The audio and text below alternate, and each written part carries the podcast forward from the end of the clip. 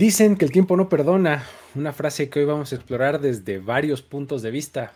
Pues bueno, la muerte es el ejemplo perfecto de ella, pero vamos a hablar de ella eh, a partir de los homenajes que se le hicieron a Demarius Thomas tras su trágica pérdida. Por otro lado, eh, al ser el tiempo un recurso finito, hay que saber cómo administrarlo.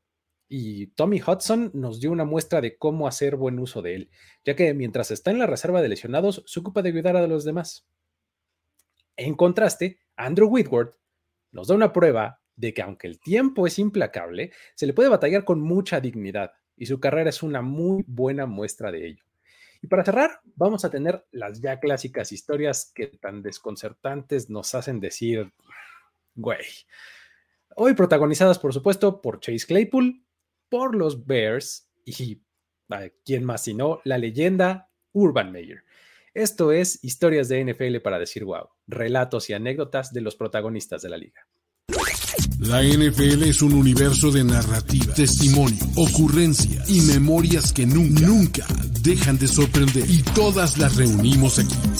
Historias de NFL para decir wow, wow, wow, wow, wow, wow, wow. Con Luis Obregón y Miguel Ángeles es.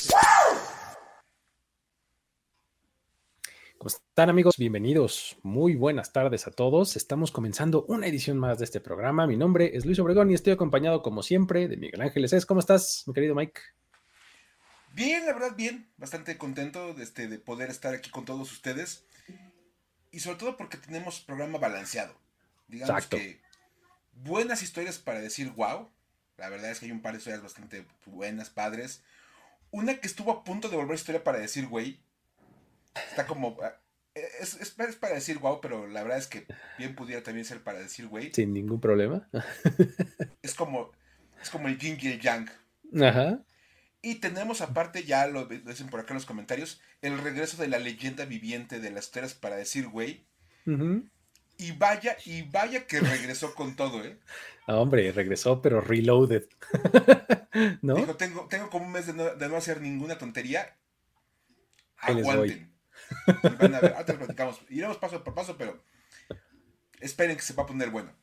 Sí, creo que eh, va a estar bastante bueno este programa. Este, tenemos eh, eh, tres y tres, ¿no? Entonces va a estar balanceadito. Y pues bueno, me gustaría empezar con este, pues con la más solemne y sentida de todas, ¿no? Que pues es, es, es la que nos trae a de Marius Thomas y no necesariamente a él como personaje, Sí vamos a hablar un poquito de él, pero pues eh, más hablaremos de, lo que pasó en sus homenajes, ¿no? En, lo que hicieron sus ex compañeros, ¿no? ¿Por qué no empiezas y ahí la vamos rebotando un poquito?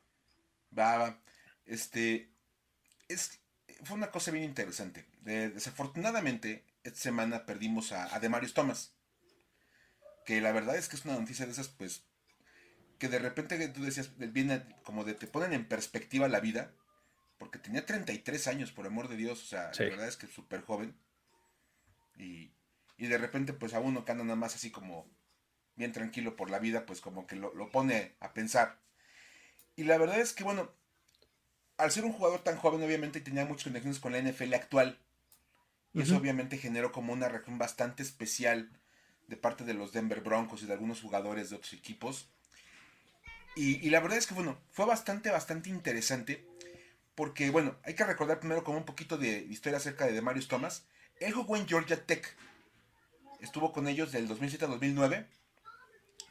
Y luego llegó a la NFL en la primera ronda como la selección 22 de los Denver Broncos. Ya digamos que él fue como una selección alta, se esperaban cosas buenas de él. Y de inicio lo hizo. Fue un, receptor bastante, bastante eficiente para los Broncos.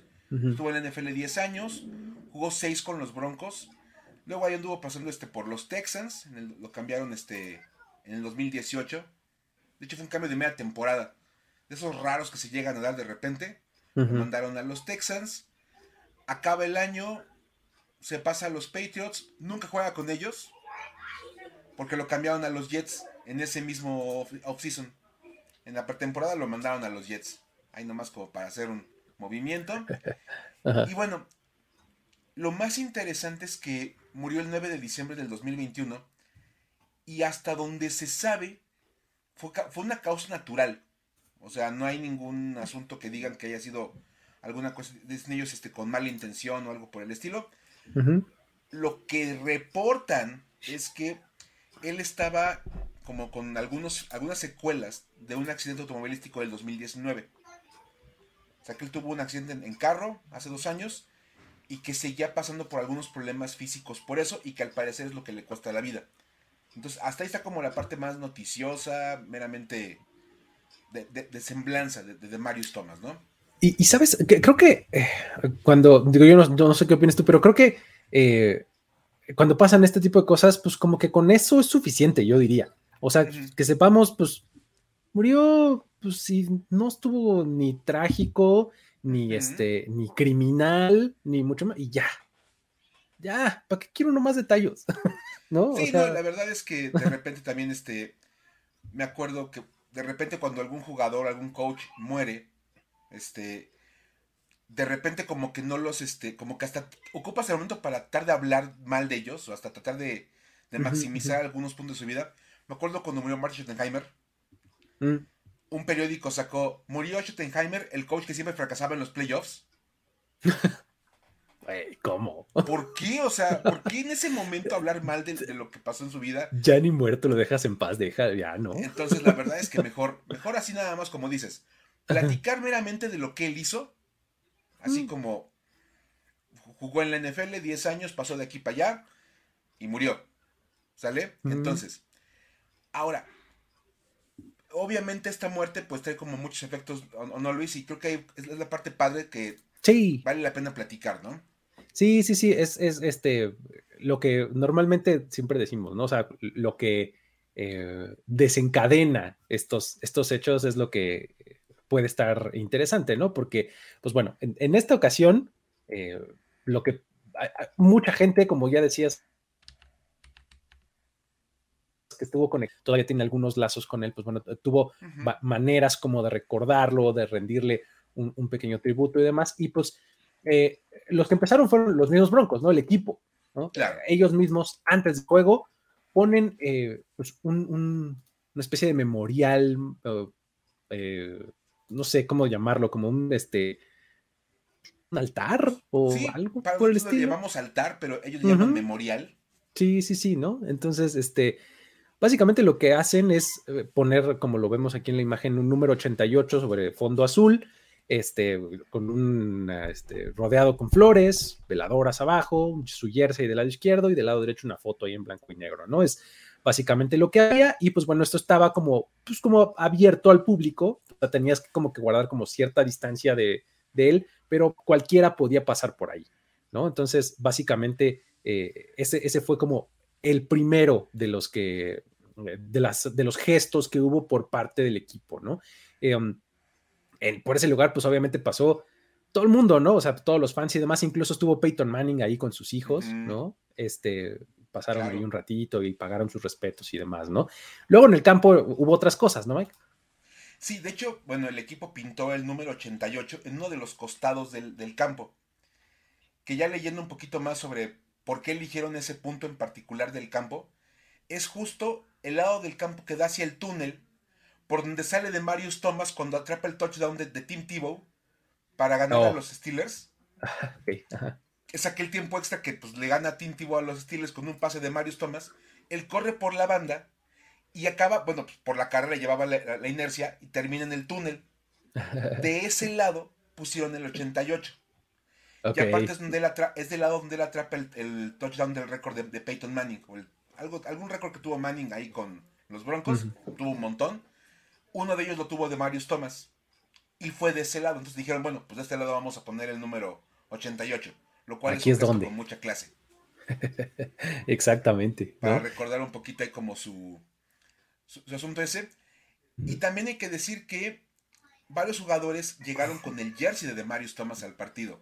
Cortland Sutton, Tim Patrick, Brandon McManus llegaron con el 88, lo cual pues obviamente es un, un buen gesto. Justin Simmons llevaba una sudadera con la imagen de, de, de, este, de, Marius Thomas. y Karim Jackson salió con el jersey de Marius Thomas a, calentar, pero en la mano, y lo puso en la banca. Eso es. que es como de esos gestos de veras de, fútbol americano, de el compañero no está, pero aquí está su jersey para que nos aquí acompañe. Está. está con nosotros. La verdad es que está padre, la verdad es el, es el tipo de gestos que a mí me encantan como, como para ponerle ese toque emotivo al partido. Sí, ese, eh, sí, ese, obviamente digo, al, principio del partido, el clásico, este, video como de highlights y demás, este, que, proyectan ahí en, el, en, la pantalla gigante, el momento de silencio, y luego creo que eh, uno de los momentos también más padres es cuando en la primera jugada ofensiva de los Broncos salen con 10 jugadores, ¿no? Desde el, desde el huddle salen con 10, formación normal, digamos, y dejan vacío la posición de receptor, el receptor X, pues, en donde estaría de Marius Thomas. La dejan vacía, dejan correr el reloj de jugada, no sacan este, eh, una jugada. Esto obviamente implicó un castigo ahí de retraso de juego y demás, pero todo esto estaba como orquestado, ¿no? O sea, estaba, estaban de acuerdo eh, Big Fangio, este, eh, um, Dan Campbell. Del otro lado Dan Campbell, ajá, y los oficiales, o sea, como que se juntaron y dijeron, oye, vamos a hacer esto, queremos pequeño homenaje, este, pues va a pasar, eh, ok, va, de acuerdo.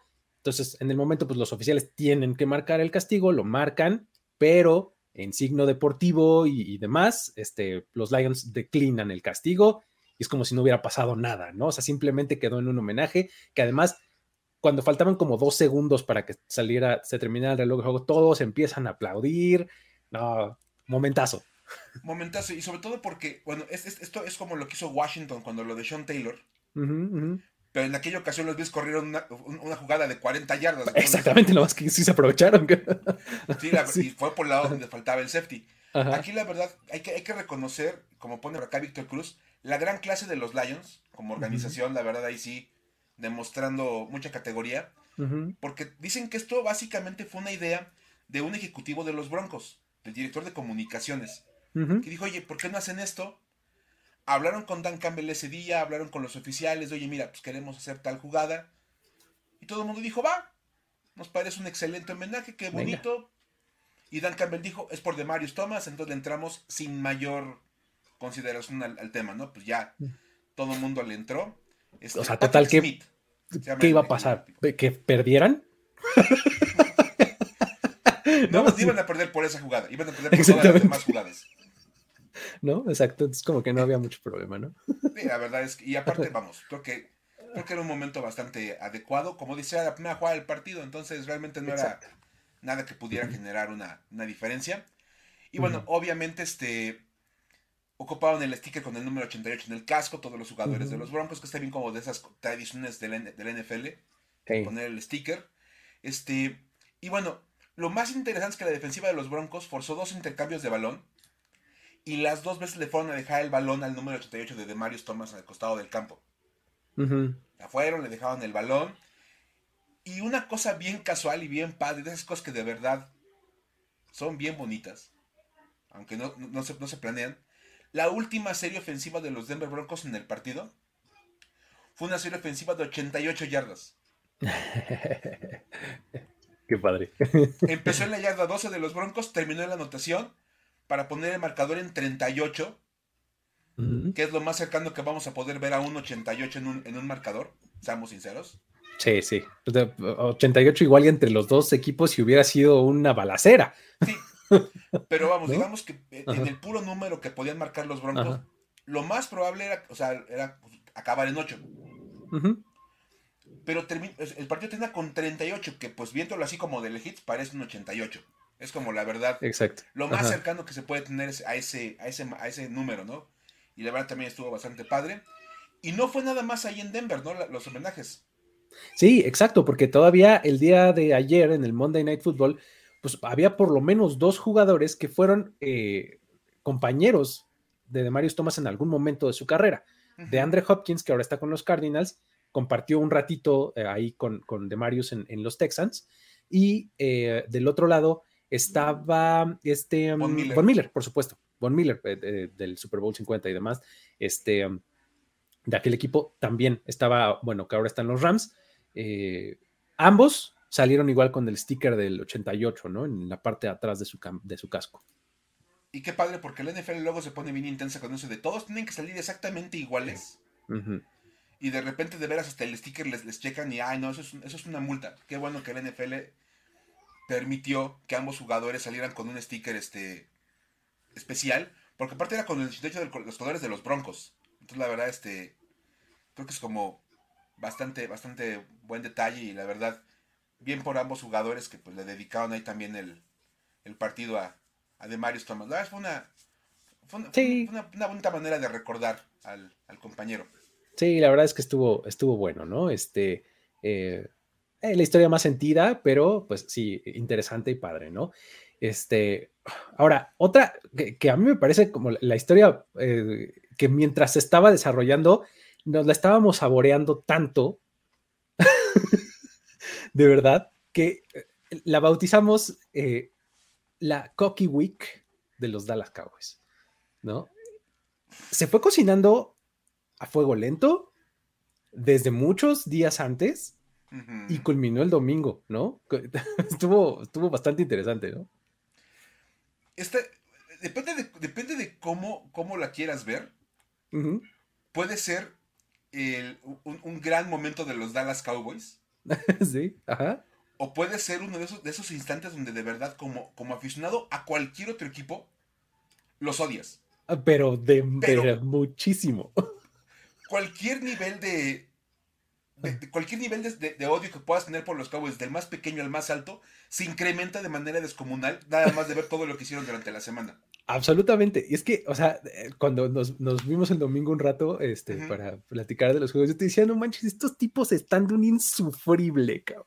O sea, yo soy fan de los Cowboys. No quiero pensar a alguien que no sea fan de los Cowboys. O sea, si tú lo veías como un asunto de, güey, no manches, no hagan eso, Imagínate los que estábamos del otro lado del, espectro, o sea, como, de verdad, yo, como aficionado a Washington, de verdad, yo, yo no, tengo ningún aprecio por los Dallas Cowboys como aficionado, de verdad, y, lo veía así, era de, no puede ser, no puede ser, o sea, más los odias, más generaba odio contra los Cowboys, y lo que más te molestaba es, donde ganen, no hay manera de, restregarles todas sus cosas que hicieron.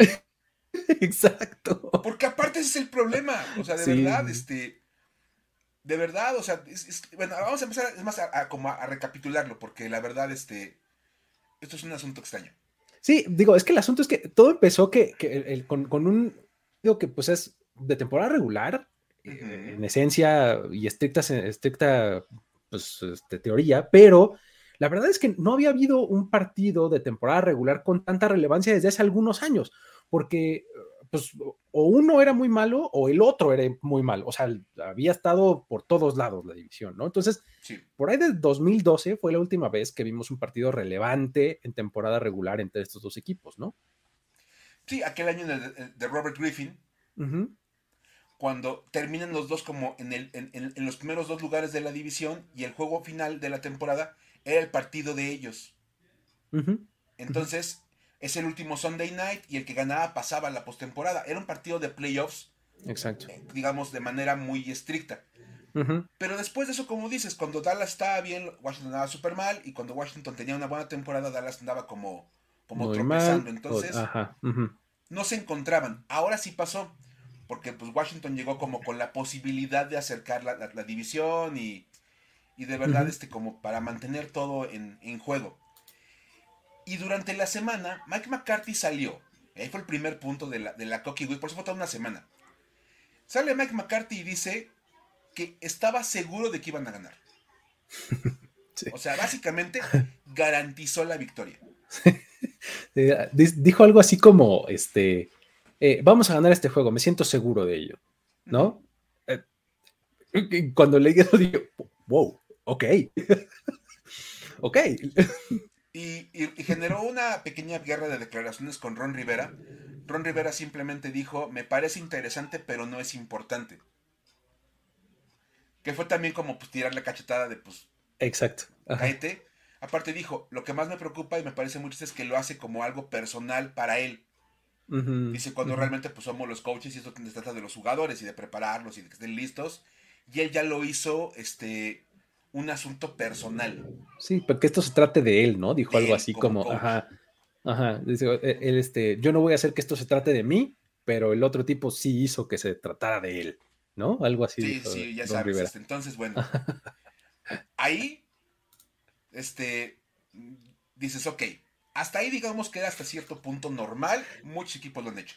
Y, te iba a decir, luego vino un follow-up, porque después de esto que dice Ron Rivera, le, le, dicen a Mike McCarthy, oye, pues está diciendo esto Ron Rivera, dijo, bueno, a ver, pues es que quieren que diga, que vamos a perder.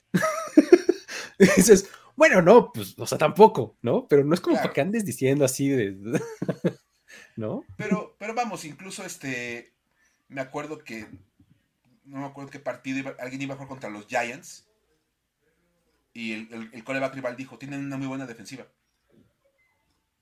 O sea, tratando como de mantener las cosas pues, políticamente correctas, ¿no? O sea, ecuánime, ¿no? Ecuánime, como son un buen equipo. Este, no se les han dado las cosas, pero tienen buenos jugadores y nos pueden ganar, pueden ganar en cualquier partido en cualquier semana. Entonces, exacto, exacto. Tampoco quieres como que te tires al suelo, pero tampoco te pongas acá en plan soberbio.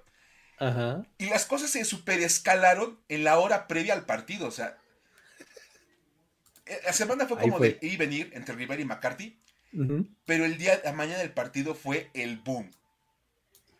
Porque sale la fotografía de un insider de Washington, de la banca de los, de los Dallas Cowboys, del lado que le tocaba a los Dallas Cowboys para el partido, con bancas que habían llevado los Dallas Cowboys. Ay, no puede decir. O sea, ¿qué? La cosa más bizarra, porque además esto, o sea, el partido era mediodía. Entonces esto salió como por ahí de qué, nueve y media de la mañana. Más o menos, cuando llegaron y pusieron todo el, como el tinglado ahí los, los Cowboys. o sea, dijo, se llama Mitch Tischler, el, el insider, dice, nunca en la historia del FedEx Field un equipo había llevado su banca para el partido.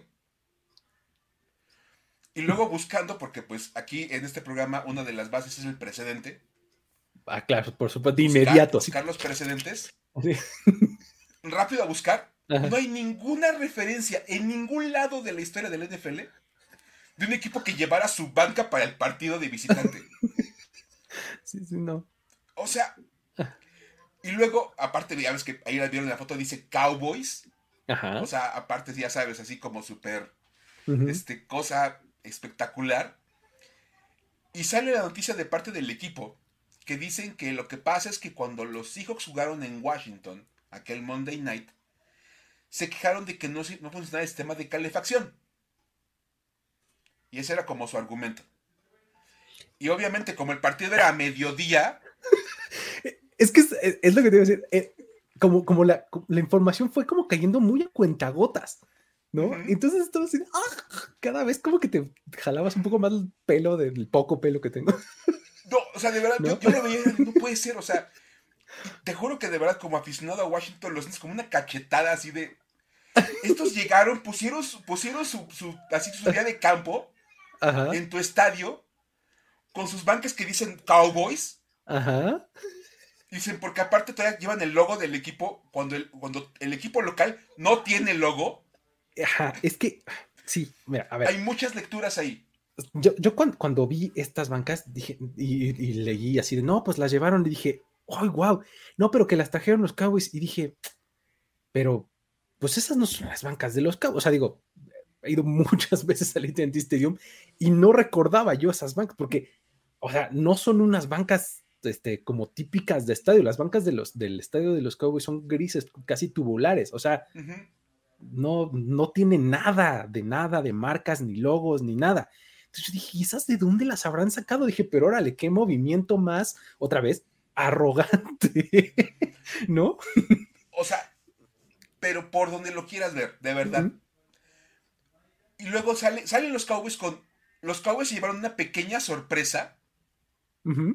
O porque ellos, como les dijo Seattle, que las bancas no funcionaban en Washington por la calefacción. Entonces, mandaron a pedir unas a una empresa en DC. O sea, ah, para que fueran y se las dejaran. Y entonces, dicen que ellos nada más pidieron unas bancas para, para el estadio de fútbol americano. Por favor, que tengan calefacción que funcione bien. ¿no? Con una buena calefacción y ya. Ajá. Porque iba a estar un frío tremendo a, las- a la una de la tarde en Washington, D.C., Sí.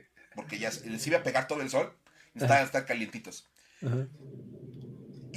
El- la empresa, por decisión de la empresa, le puso todos los logos y todo el asunto. O sea, no se los cree absolutamente nadie. Exacto. De imagino llegaron y haciendo el pedido. Quiero que digan Cowboys de lado a lado. Exacto. Entre más grande, mejor, por Sí, favor. De verdad. Aplicando este, la del no. cliente a la agencia, así de mi logo más grande, por favor. Por favor, o sea, te voy a mandar el, el- el logo, ya sabes, sin fondo, Ajá, exacto. ya en formato PNG, perfectamente ya vectorizado, para que lo pongas Ajá. tamaño gigante. Y luego, eso no es todo. Ni siquiera termina ahí. No, eso es la cosa. Otro reportero saca la otra información de las playeras del, del- del partido, porque todos los equipos venden la playera conmemorativa del juego. Ujú. Entonces, por ejemplo, Washington vende la de este Washington contra Seattle, Monday Night Madness. Ok, y ponen la fecha y todo para que si tú eres un aficionado que va por única ocasión al, al estadio, pues te lleves un recuerdito. Claro, muy ¿no? puntual. O sea, digamos que es lo que acá en México, lo que acá en México escucharías como lleve la playera, la playera, la playera, ¿no? Que La tiene playera del evento. Exactamente, la playera, la playera, la playera del evento, ¿no?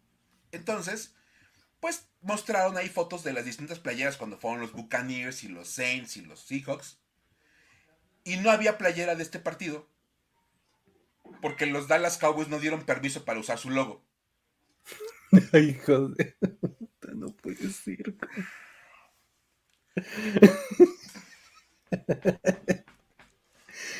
O sea, ¿Qué, qué, qué haces? ¿Qué les dices? O sea, oye, este, vamos a, nada más esto es un trámite, este, pues yo sé que no- eh, lo hemos hecho este, por los últimos 50 años, ¿no? Básicamente, este, es una formalidad, tengo que pedirte tu autorización, aquí está el, la formato, el formato de siempre, nada más pone tu firma Sí. y listo, nomás ¿No? le cambié la fecha para este año y ya nada más. Ajá. Ahí está. ¿no? Eh, no, no, no, ahora no se va a poder. ¿Cómo? No, no, es que fíjate que no, No, No, no, no. No lo vemos viable. Exactamente, está- no, nuestros intereses están en otro lado ahorita, este, no, no, no, no hacer playeras de, O sea, el Partido. único logo de los Cowboys que creo que se ve en el partido es el de nuestra banca. No en las Exacto. playeras. Imagínate nada más. O sea, de verdad. Esto es una cosa, pero que escaló de manera descomunal. Y luego, para acabarla, estaban ganando 24-0 en el partido. exacto, le estaban poniendo una Paliza. O sea, en el campo. estaban pasando por encima Washington. O sea, encima de todo, ajá. O sea, fueron, pusieron sus bancas, negaron el permiso para usar el logo y encima de todo te estaban poniendo una paliza enfrente de tu gente. Sí, sí, O sea, era la culminación, de verdad, de, de toda la semana de, de estar de, de, eh, engreídos, de presumidos. E- e- Es el momento más Cowboys, de los Dallas Cowboys, que yo, yo recuerdo como aficionado a la NFL y tengo más de 30 años de ver este deporte. Sí, sí, sí, sí, está, estuvo, híjole, muy, muy impresionante. Yo creo que sí va, va a ser una cosa que quede para las anécdotas, pues así de como contamos del Body Bag Bowl y del, este, este, todas estas este, cosas, ¿no? Del el Bounty Bowl y todas Sí, estas, sí, ¿no? sí, no, no, no, o sea... Seguro esta va a quedar, ¿no?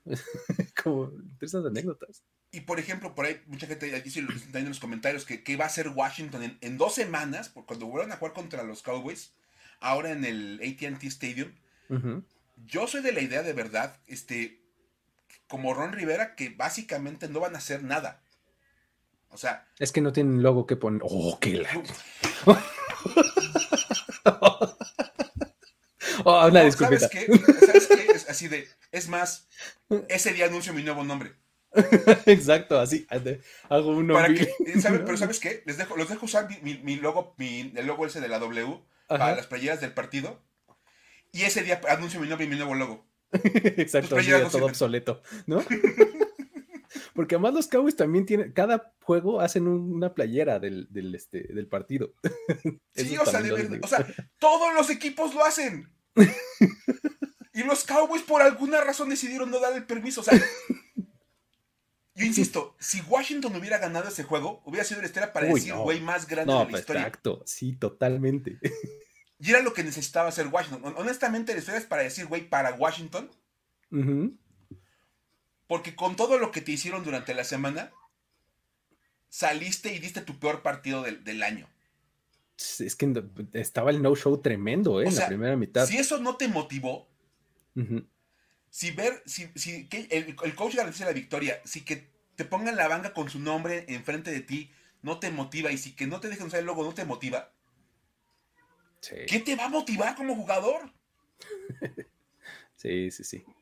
se burlaron totalmente del equipo y entonces la única, la única solución, así, de caballeros, es que Ron Rivera derrete a un duelo de, de, revólveres a Mike McCarthy.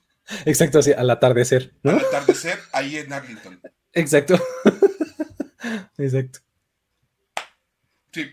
Nada más. pero, o sea, la única solución es ir y ganarles en Dallas. Tal cual, es lo único. O sea, la única solución para cobrarles esto es ir a Dallas y ganarles. Y, darles también una paliza igual, ¿no? Es más, o sea, no importa cómo, de verdad. Es más, este, incluso llevar una playera casi casi de Washington Football Team contra Dallas Football Team. Exacto. o sea, y tú llevar tus playeras conmemorativas del partido, pero que digan nada más Dallas Football Team. Exacto. Como equipo del Madden. O sea, de verdad. Del Madden. Del Vita Franchise, del Madden, así. De verdad. Es la única solución que se me ocurre para esto, pero. Este. Bueno, es una, una gran historia, la verdad es porque. Son esas cosas que rara vez vas a volver a ver en la NFL. Sí, sí, eso, eso es, o sea, cuando, insisto, en esta, esta historia se cuente en, 10, 15, 20, 30 años, vas a decir, ah, claro, me acuerdo, perfecto, cuando, no, o sea, yo lo vi todo. Es un partido que vamos a recordar básicamente por todo eso. Sí, totalmente. Sí, Y, dijo, y nada más, digo, ya para no extendernos demasiado, nada más, este, estuve a punto de regresar en el juego de, Washington, porque hay una intercepción rara ahí de Prescott y demás, entonces si algo así hubiera pasado, en serio sí hubiera sido una historia para decir, güey, tremenda, pero bueno, se, mantuvo ahí. Micah Parsons dijo, este, modo easy, ya sabes, y dijo, ah, esto está facilito, mijo, ¿no? Y encima Micah Parsons diciendo que la NFL es muy sencilla. Exactamente, esto está facilito. De verdad, ya, o sea. Es, el anti-Urban Meyer, ¿no?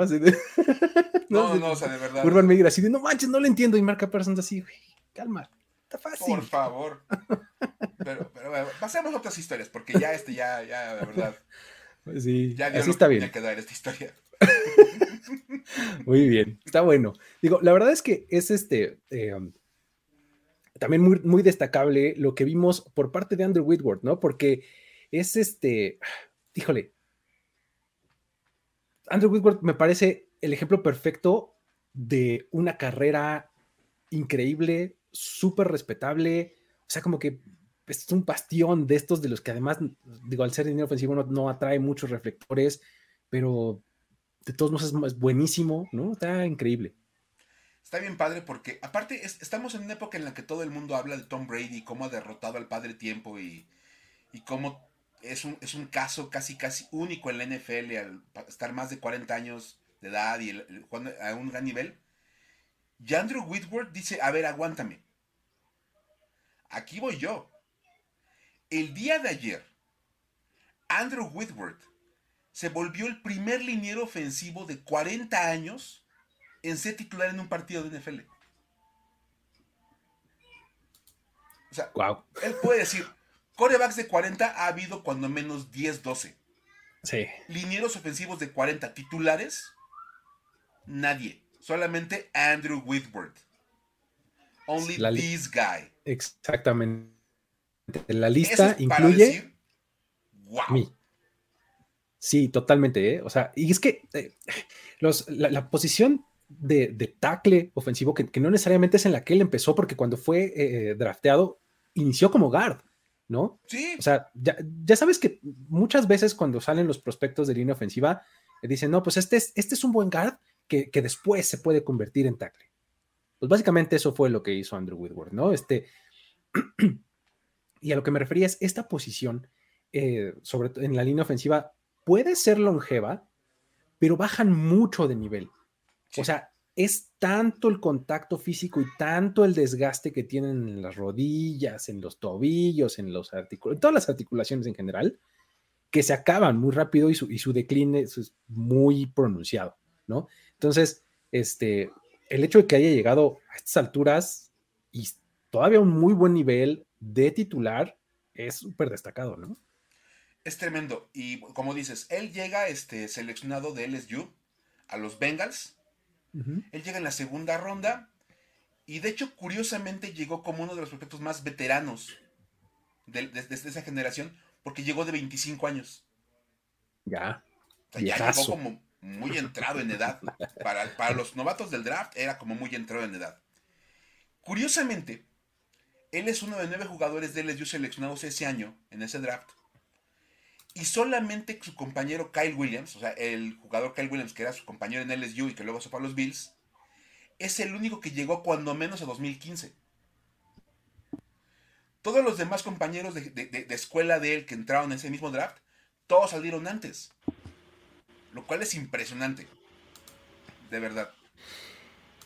Sí, es, una cosa eh, muy interesante porque además, digo, tienes eh, ahí eh, una clase del draft que estuvo buena, ¿no? O sea, en, ese año estuvo interesante, ¿no? La, clase del draft. De hecho, él ni siquiera fue el primer tackle que haya sido seleccionado, ya dijimos que estuvo en la, en la segunda ronda. Ese, ese nombre este, del primer liniero ofensivo seleccionado fue The Brickash Ferguson.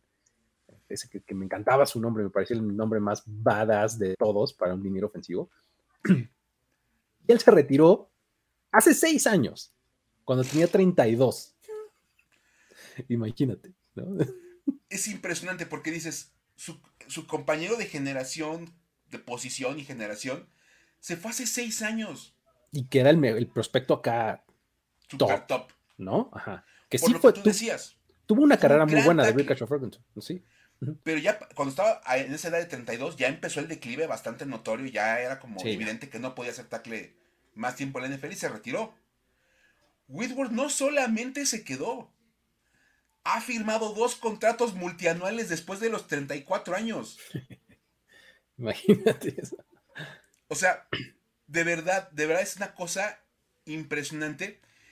Y bueno, nada más para recordar un poquito cuáles eran sus compañeros de generación de esa época y quiénes fueron los primeros tres picks de ese draft. Para que ubiquen dónde estaba Andrew Whitworth temporalmente cuando llegó a la NFL.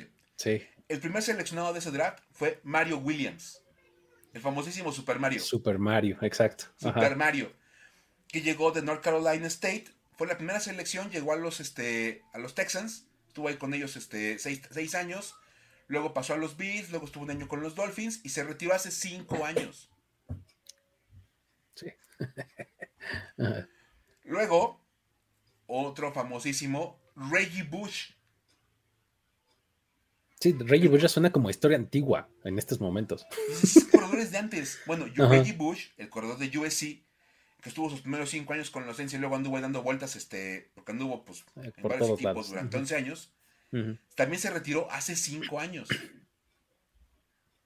Y dices, güey, o sea, se fueron hace muchísimo tiempo eran sus compañeros de generación. Y el otro, tú lo recordarás bien, es Vince Young. Ese gran coreback de Texas que en la NFL no logra tener una carrera similar. Él estuvo en la liga nada más seis años. Se retiró en el 2011 después de estar con los Titans. Cinco temporadas, luego anduvo con los Eagles un año. Se retiró en el 2011, se retiró hace 10 años. Exactamente. Esos fueron los primeros tres picks, ¿no? gente que ya tiene. Bueno, Reggie Bush es analista de fútbol americano en estos momentos. Sí. Ya Andrew Whitworth era el tackle ofensivo de los Rams en este Monday Night. Es padrísima esa historia de, Andrew Whitworth, la verdad. Sí, y, digo, como lo dice por acá este eh, José Rodríguez, es el ejemplo de disciplina y de cuidado de su físico, que es algo por lo que se le alaba mucho, por ejemplo, a Tom Brady, ¿no? De, claro. no, míralo, ve, cómo se cuida y no sé qué. Más voltea a ver a Whitworth. Es un monstruo. Sí, está tremendo. De verdad, o sea, de verdad es impresionante. Y también por aquí ponían, y juega como si tuviera veintitantos, o sea, sigue siendo un muy buen tackle. de verdad, no, no, hay, razones para pensar que lo tengas que sentar ya, o que se vaya a ir acabando la temporada, o sea, es, muy interesante. Sí, sí, sí, está, está bien padre. Es eh, una historia realmente digna de, decir, o sea, cuando, cuando, yo vi esa estadística, literalmente dije, wow, o sea, no podía yo creer que, que fuera el único en la historia que a los 40 años fuera titular en la línea ofensiva. O sea, de por sí que juegue a los 40 en esa posición ya es, ya es importante, ¿no?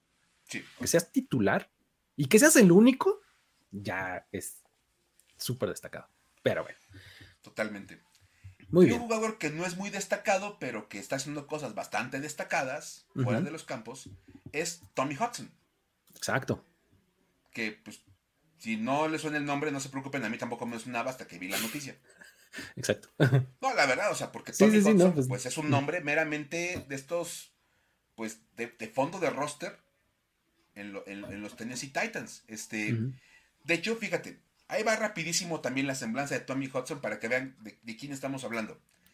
Llegó a los Titans como agente libre novato en mayo del 2020. Ese año, en el último corte de jugadores de, la, pretemporada, lo dieron de baja. Y lo firmaron al Practice Squad. Y ahí se pasó el año. Al terminar la temporada, lo firmaron en un contrato de esos de los Future Contracts. Como de para que regrese el próximo año. Regresó. Este fue cortado el 13 de septiembre del 2021 y lo llevaron al Practice Squad. Otra vez, allá este, como para tenerlo este, de, reserva. El 20 de noviembre fue colocado, el 24 de septiembre fue elevado al roster principal y el 8 de octubre fue colocado en el Injury Reserve. Se echó tres semanas ahí, regresa. Regresa el 20 de noviembre, es activado y lo volvieron a colocar en el Injury Reserve el 11 de diciembre. Al ser la segunda vez que lo colocan en el Injury Reserve, se acaba su temporada. No hay manera de En automático. Sí. En cuanto entras por segunda vez al Injury Reserve, adiós. O sea, su carrera ha sido básicamente andar pasando del roster activo al, practice squad, que lo den de baja, que lo van a firmar. El clásico jugador de fondo de roster de un equipo de NFL. Tal cual. Que en el mejor de los casos ve tiempo de equipos especiales en una de esas, no siempre, y ya. Una cota de recepción ahí o un bloqueo como a la cerrada y se acabó su temporada. Curiosamente, ahora que, le, acabaron la temporada porque ya no puede regresar, dijo: Voy a ocupar mi tiempo de manera productiva. Se trepó a su camioneta y se fue manejando hasta Kentucky para ayudar a las víctimas del huracán que está azotando esa zona de Estados Unidos y que ya cobró 74 muertos. Y el tipo se subió a su camionetita, se fue manejando, llegó y está ayudando allá y está ocupando sus redes sociales con la gente que lo sigue, que no pueden ser tampoco tantos, pero qué bueno que se le está dando difusión. La manera en cómo puedes colaborar con, la gente de Kentucky, hay tomas brutales de cómo ha pasado el huracán por ahí, un huracán de más de 300 km por hora, que simplemente devastó varias ciudades allá. Y está bien padre que un jugador que, pues a fin de cuentas, sin tener fama, sin tener ningún tipo de privilegios como los JJ Watts o los Peyton Mannings o los Tom Brady's de la NFL, está haciendo como su granito de arena para que pues haya un poquito de ayuda. Y por eso valía la pena mencionar la historia de, Tommy Hudson. Sí, es, es, bien padre, porque además en, sus mismas redes sociales ha estado este, poniendo como las, las maneras en las que puedes ayudar y miren, aquí hay un centro de acopio y no sé qué y tal, o sea, y pueden traer tal cosa y todo. Entonces, la verdad es que es este, pues es como realmente eh, sacarle jugo al tiempo, ¿no? O sea, porque pues muy bien, digo, estando en la reserva de lesionados y demás, pues te dedicas a rehabilitarte y te lo tomas con calma y listo, ¿no? En cambio, él dijo, no, no, a ver, hay gente que está pasándola muy mal. Casas, a, pasar a pasar ya el resto del año y reciben su chequecito semanal, no hay mayor bronca, como dices, entrenan, se preparan. Y la verdad, bien, la verdad, muy bien por Tommy Hudson, qué, buena onda por él, la verdad es que de, reconocerse su, decisión, y ahí, estaba la historia que es esas breves, pero bien, bien padres para contar acá en, en este programa, que pues para eso hicimos este programa, para contar esas historias padres. sí, así es. No para como las que siguen, ¿no? ya, luego, ya luego, pues te ayudas para contar estas historias. Exacto, ya digamos que les hicimos espacio, porque también están padres y divertidas, que son este, pues, nuestras historias para decir, güey, que traemos hoy. Eh, hoy traemos tres. Y, y, las tres están, este, pues sí, bastante desconcertantes, ¿no? No, hay a cuál irle. Bueno, hay una cual irle, pero primero vamos a empezar por la de Chase Claypool y sus bailecitos. Por amor de Dios, con Chase Claypool. A ver, va. Ajá. Esta historia yo ya la probé con mi focus group, ya, ya les, conté que siempre de repente cuento así como historias a mi novia para que me diga y me dijo, va, esta, esta pasa. Este, pasó el control de calidad. Pasó el control de calidad. No como las paletas payaso, exacto. no, mucho, mucho, más, mucho más control de calidad acá. Exacto. Entonces, este, bueno, ya sabemos que Chase Claypool es un gran jugador como receptor, tiene muchísimo talento. En el partido del jueves tuvo un par de recepciones espectaculares, muy buenas, pero tiene un pequeño problema toma decisiones post jugada que, generan una cantidad de dudas, pero descomunales. Lo que, lo que platicaba yo con Jorge después de, ese juego es, el tipo no sabe qué está pasando. O sea, no, no le ha caído el 20 de la situación en la que está, ¿no? Y, por eso hace lo que hace, yo creo, ¿no? Es, la mejor definición que hay de Chase Claypool. El partido lo estaban perdiendo 36-28 después de un regreso espectacular de los Steelers que estaban también casi muertos en el partido. Regresan, con menos de un minuto por jugar, tenían el balón para tratar de empatar el partido. En una cuarta oportunidad, conecta el Big Ben con él, atrapa el balón, se para y su reacción es hacer la señal de first down. Cuando no tenían tiempos fuera y estaban con el reloj corriendo. Caíste en el centro del campo. este... o sea, de verdad, es una cosa espantosa. Y bueno, este. Total que uno de sus compañeros, uno de los dineros, llegó y le arrancó el balón. Y todavía Chase Claypool se alinea y cuando la jugada sale para que la azoten, le reclama al compañero que por qué le arrancó el balón. Ey, oye, deja que salga yo en las fotos bien. Es mi balón. O sea, no, güey. O sea, pero bueno, este. Total que después de esto, ya, pues obviamente, eso le quitó unos. Dicen algunos que 5, otros dicen que 10 segundos. Depende de qué tanto consideres de tiempo perdido. Pero le quitó cuando menos una o dos jugadas a los Steelers. Y el último, el último pase de Rodesberg que se le cae de las manos a Pat Fryermott era, era un primer down. Sí, claro. O sea que si hubiera, no hubiera hecho todo eso Chase Claypool, mínimo hubiera habido un segundo y un tercer down. No garantizaba que iban a empatar el partido, pero mínimo daba chances. Entonces, lo mejor es que le empiecen a preguntar este, después del partido a Ben Roethlisberger. Y él tiene también su momento para decir, güey, cuando dice, es que yo no, tengo, yo no tengo por qué meterme en eso, eso le toca al coach. Eres el coreback del equipo. Y, además es el güey más veterano, más respetado. Es el líder moral casi, casi de esa organización. O sea, creo que es más grande que el head coach, ¿no? Casi, casi de edad. ¿No? creo que es más grande que Mike Tomlin, fácil. No, estoy seguro, pero seguramente por lo menos son contemporáneos. Y aparte, como dices, es el jugador veterano, es el que tiene el anillo de campeón de Super Bowl, para presumírselo a todos los demás. Y que diga, no, no es mi chamba yo decía, si Tom Brady le pasa eso, se hubiera cacheteado al receptor en la banca. O sea, de verdad, le hubiera puesto una regañiza de aquellas. Un Peyton Manning, uno de esos jugadores que son así como de, güey, ponte las pilas. O sea, no hagas esas tonterías y bla, bla. Pero bueno, después de esto, no nada más fueron, fueron así como los fans de los Steelers los que se quejaron de Claypool. Ryan Clark, exjugador de los Steelers, se aventó la declaración más puntual de, esto y, dijo, este, que es un jugador físicamente sobredesarrollado, o sea, que está preparadísimo para ser receptor de NFL, pero que está mental y emocionalmente subdesarrollado. ¡Boom! Lo mató. Mike Drop, vámonos. O sea, dijo, simplemente no acaba de entender el lugar en el que él está. Y todo se trata acerca de él. Y él solamente piensa en él. En lucirse en las fotos, en lucir en la jugada, en verse bien él. En que salga el TikTok, el TikTok padre, este, ¿no? ¿No? Y dijo Ryan Clark, este tipo de cosas están tumbando a los Steelers. Ni cómo decirle que no. Sí. La verdad. La verdad y total, o sea, de verdad es, una cosa espantosa. Y bueno, ya los, los bailes de Chase Claypool ya te hacen decir, güey, la verdad. Totalmente, totalmente. o sea, porque sí, como dices, por lo menos le quitó oportunidades, o sea, le, quitó eh, probabilidades de ganar a, su equipo, ¿no? O sea, no garantizaba ni mucho menos, pero pues le daba un pedacito más de chance, ¿no? Y cuando, y eso te recuerdo cuando los coaches anuncian quién va a ser el coreback titular, cuando hay, hay muchas dudas con los jugadores que tienes, que dicen, es que tal nos da la mejor oportunidad de ganar. Ándale, exacto. O sea, los coaches buscan jugadores que te den la mejor oportunidad de ganar. Y Chase Claypool les quitó oportunidades. Exacto. Aguas con eso. Entonces, ahí está como muy puntual por qué Chase Claypool es una historia para decir, güey. Total. Sí, sí, sí.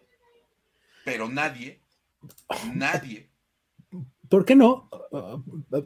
Nos vamos a la de los, a la de los Bears.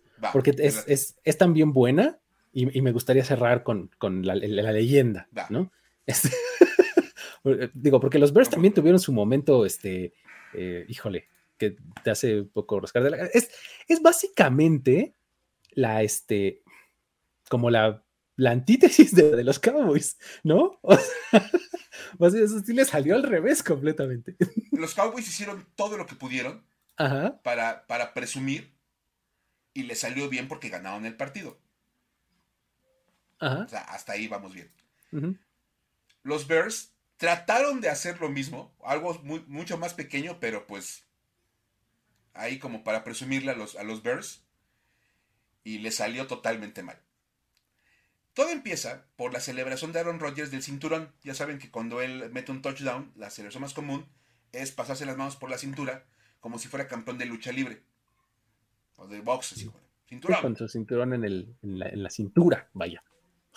Entonces, este, total que varios jugadores han tratado como de, burlarse de esa celebración de Aaron Rodgers y el más reciente es Robert Quinn este defensivo que es bastante bueno de los Bears y que ha hecho una buena temporada, captura a Aaron Rodgers en el primer cuarto y con Rodgers en el suelo hace la celebración del cinturón.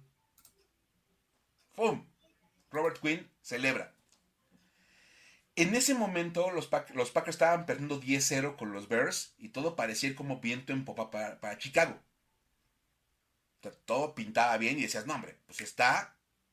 ¡Pum! Y aparte era como una buena respuesta después de aquel I Still Own You de Aaron Rodgers. Exacto, exacto, exacto. Está bien como decir, ah, ok, tú eres, el, tú eres el dueño del equipo, va. Pero yo, yo, yo, me quedo con tu celebración. ¡Pum! Pequeño problema. Aaron Rodgers se desquitó y se desquitó de manera contundente. Después de ese, de ese sack, Aaron Rodgers lanzó 300 yardas y 4 pases de touchdown.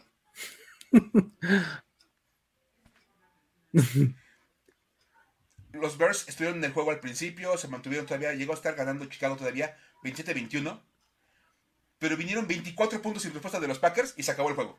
Y adiós. en la segunda mitad se acabó todo. Hubo un momento en que ya todo el mundo ya estaba cambiando el partido, estaban haciendo otra cosa porque ya estaba muerto. Sí, sí, sí. Y Davante Adams, el receptor este estelar de Aaron Rodgers, dijo en Twitter, pregunta, ¿cuándo ha salido bien burlarse del cinturón? sí. Recordando, recordando que el último que se burló del, del cinturón de Aaron Rodgers fue Jamal Adams. The best in the nation. Best in the nation. Cuando le intercepta a Aaron Rodgers, celebra con el cinturón y Green Bay ganó 17-0. Exacto. Entonces, básicamente, es como dice por Julio, como lo que hicieron los redes con su bailecito en el logo de los, de los Chiefs. Misma historia. Exacto. Es más, podría haber estado también aquí los de los Raiders, pero bueno, ya es. Ya son más clientazos, entonces pues ya es como más normal que les hagan esas cosas. Con Chicago como que nunca, nunca, nunca se avientan a hacerle burlas a Rodgers tan directas y tan claras. Porque pues Pues porque saben, ¿no? Porque saben, la verdad es que el I Still Love You, pues, pues ya aplica. al dueño no, no, no hay que hacerle, no hay que hacerle burlas, ¿no? Y, pues así estuvo la cosa con, con los Bears. Obviamente, pues ya, ya quedó claro que burlarte del cinturón de Aaron Rodgers no es buena idea. Te va a dejar eh, en historias para decir, güey. Tal cual. O sea, a diferencia de Washington, Rodgers te la cobra. sí. ¿Te quieres burlar de él? Ah, pues te la va a cobrar y se las cobró feo. Y ahora sí. Ahora sí. El hombre, el mito, la leyenda. El, casi casi el motivo por el cual se inventó esta sección. Urban Meyer, el ganador. Resulta este, que, bueno, ya hemos hablado de todo lo que Urban Meyer ha hecho durante la temporada, de lo difícil que ha sido su ajuste al NFL con los Jaguars.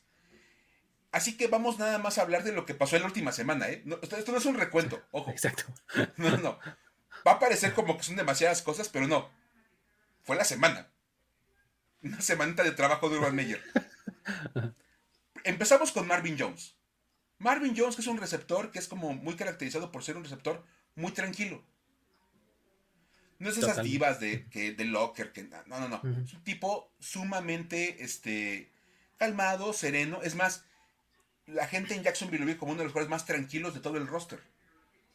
Y además lo, consideran como uno de los líderes, ¿no? O sea, porque pues, además ya es un tipo veterano, este, pues como que todo el mundo lo voltea a ver, pues, pues respeto, ¿no? O sea. Claro. Pues total, que se enojó tanto con Urban Meyer, Marvin Jones, porque Urban Meyer se ha dedicado a criticar a los receptores de manera pública, cosa que jamás va a caer bien con los jugadores de NFL, que se hicieron de palabras y Marvin Jones se salió de las instalaciones de los Jaguars y se negaba a regresar. Estaba tan enojado y tan colérico en el momento que tuvieron que ir los del staff de los Jaguars a pedirle de favor que regresara por favor, mira, vuelve, regrésate, mira. Urban no quería decir eso, es que está presionado porque pues, la, marca y lo que tú quieras. Lo convencen. Se regresa y se volvieron a pelear. o sea, en vez de que Urban Meyer sea como de, bueno, a ver, disculpa, mira, ya, vamos a poner esto por detrás, ya olvidemos lo que, lo que pasó, vamos a entender. No, se volvieron a pelear los dos. Ahí está. ah, ya regresaste, ahora sí, ¿no? ¿Qué? Ya regresó el, principito acá. el señorito digno, ¿no? Que de bota, espérate.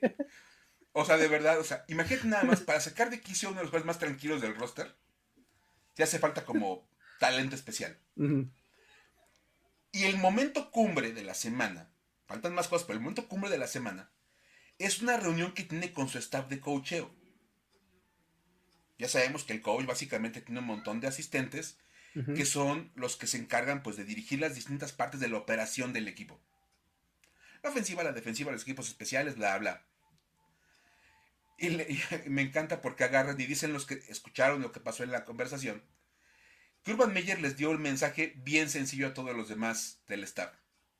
El problema es que él es un ganador y todos los demás son perdedores. Y así como, ¿no?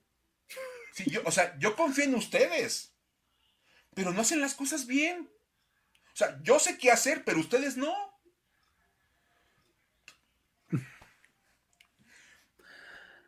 Todos hemos conocido un jefe.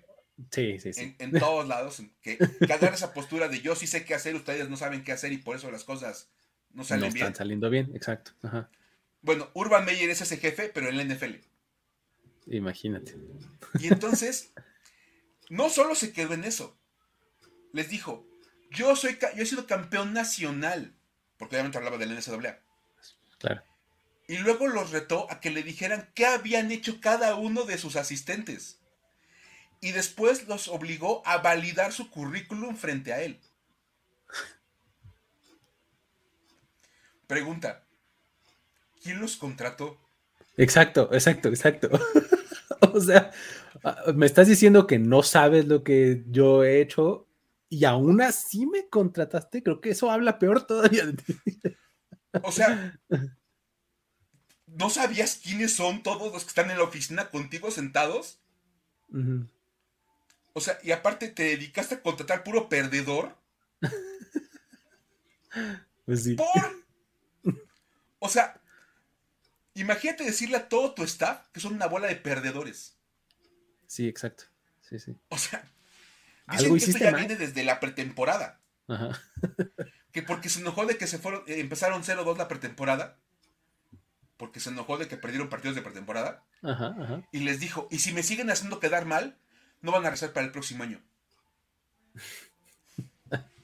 Por perder pretemporada. Ajá. Imagínate nada más. Entonces, obviamente, él en su posición de yo sé todo lo que tengo que hacer, pero nadie de ustedes es capaz de seguir las indicaciones más básicas. Obviamente, bueno, e, eso fue una cosa bastante este, extraña. Después, esto viene justo después de que cuando perdieron con los Rams 37-7, él sentó a James Robinson. Por decisión de él sentado a James Robinson y puso a correr a Carlos Hyde, que era su corredor en Ohio State. Porque Ohio State, exactamente. Y de hecho dicen que no, no, dejó regresar a James Robinson hasta que Trevor Lawrence fue personalmente a pedir que le regresaran a James Robinson. Imagínate que, de verdad, el adulto en el lugar es, es, el, es, el, coreback novato. Por segunda ocasión nos lo demuestra. Que él tiene más madurez. Demuestra mayor madurez emocional y mental que, que, Urban Meyer. Es altamente preocupante, de verdad. Que un chavito de 23, 24 años tenga mucho más claro qué está pasando en el, en el campo que el campeón nacional de tantas veces y no sé qué tantas asuntos pelea Urban Meyer. Y luego Luis, platica hasta porque esta es, maravillosa, la de Cisco. es que, bueno, al final, digo, esto fue en la semana previa, ¿no? Luego se da el partido de este domingo y juegan contra los Titans y bueno, simplemente los destruyen, los blanquean, ¿no? Los Titans medio jugando a medio gas, ¿no? No le permiten ni un punto a, este, a los Jaguars. Y llega la conferencia de prensa este, posterior y, le preguntan, eh, pues además, una pregunta que, se ha reiterado este, en, las conferencias y, en los entrenamientos sobre el involucramiento de Andrés Cisco. Andrés Cisco es eh, un safety que tomaron los Jaguars en el draft de este año en la tercera ronda.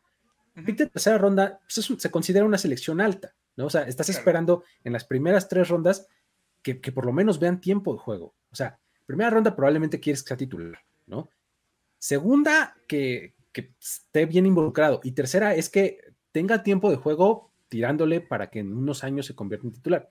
El asunto es que Andrés Cisco no ha podido ver el campo este, tanto como se esperaría, ¿no? Le preguntan, oye, ¿qué onda con Andrés Cisco? Este, ¿Va a jugar? Este, ¿Se va a involucrar más de ahora en adelante? Y su respuesta es algo así como, pues, pues mira, eh, Cisco, no, no, lo tengo muy claro, la verdad. No tengo los números aquí enfrente de mí, pero, pero pues creo que sí jugó más esta, este, esta semana. Y la realidad es que jugó cero snaps defensivos. Andrés Cisco. Cero. Y hay que decir que está jugando en equipos especiales. Y esta semana fue la más, la más baja en snaps para Andrés Cisco. En equipos especiales. O sea, no solo jugó cero snaps defensivos, fue su semana de menor cantidad de snaps en equipos especiales. y dices, no le están preguntando por cualquier jugador al azar, como dices, es un novato de tercera ronda que esperas tenerlo como muy en la mira, porque es de los picks para futuro. Y ya de hecho llegaron al punto en que varias gente dice, algún reportero debería de aventarse la gran puntada de preguntarle por un jugador que no está en el roster. Sí, sí, sí, sí. Oye, ese muchacho Joe Montana, ¿qué tal lo ves? Es su desarrollo. Oye, ¿y Maurice Jones-Rue, ¿qué tanto podrá jugar esta semana? Exacto. ¿Y, qué, qué, qué, plan hay para involucrar a Keenan McCardell en la ofensiva? a Keenan McCardell. O sea, ¿se han pensado en utilizar este, un poquito más este, a Tony Boselli? Aventarle nombres, o sea, o Cosme Fulanito o algún Así es, así, John Smith, así quien sea.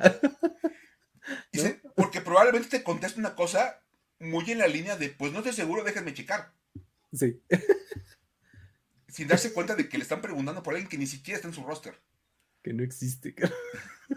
Sí, no, dicen que pregunte por ti, No, a Tibo sí lo ubica. A él sí lo. Este, no, no. Pregúntale, pero. Pues, protege, ¿no? Sí, no, pregúntale por alguien de verdad. Un nombre que no, que no, no sea tan fácil de, ubicar. Y van a ver cómo no va a tener idea. Y es muy probable. De verdad, es bien probable que de verdad este, tenga, tenga cero noción de quiénes son sus jugadores. Salvo las estrellas del equipo y uno que otro, no ha de saber nada más. Entonces sí. Este, oye, ¿y Jalen Ramsey cómo ves? si jugará más esta semana? Exacto. Oye, porque tenía muy buena promesa, ¿no? Cuando lo draftearon, ¿no? Cuando llegó de draft era como el super corner, pero ahora ya como que no lo vemos tan, seguido por acá.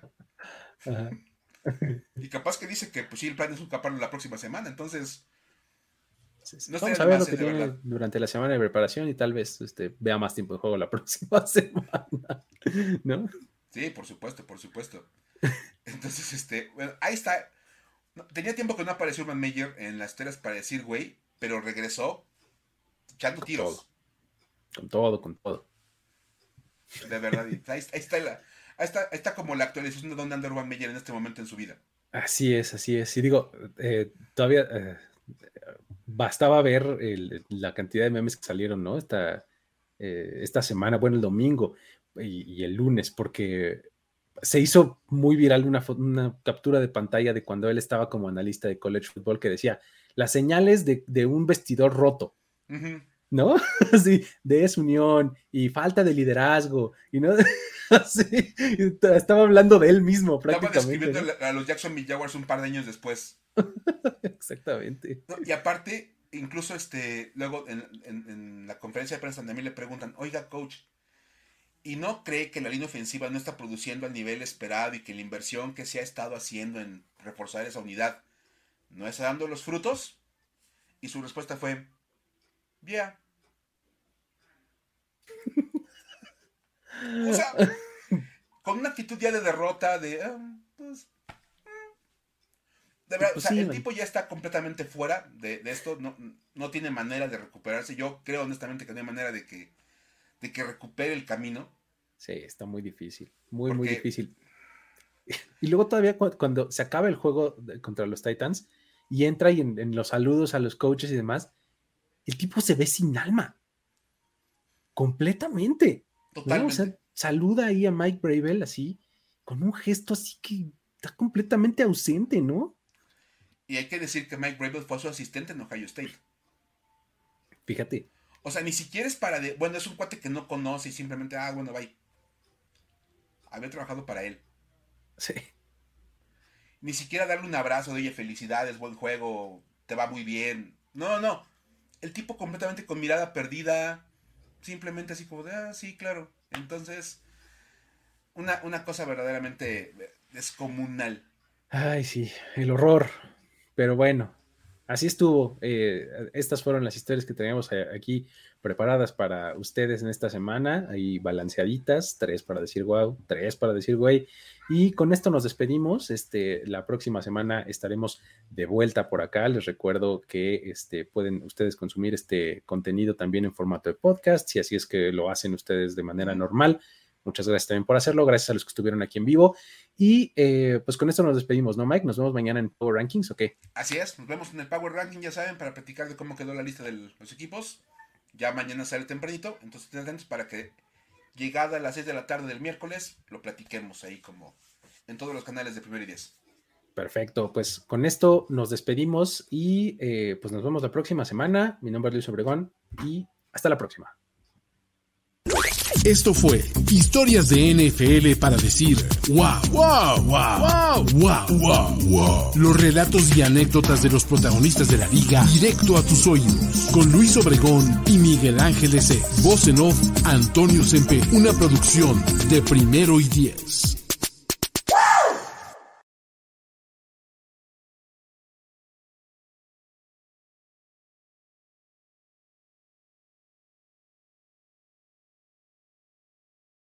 Anatomy of an ad.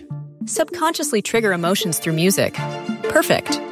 Define an opportunity. Imagine talking to millions of people across the U.S. like I am now. Identify a problem. Creating an audio ad is time consuming. Offer a solution. Utilize cutting edge AI. Imagine creating all that in under 30 seconds. Well, we did to create this ad. To learn more about AI in the audio industry, download the white paper from audiostack.ai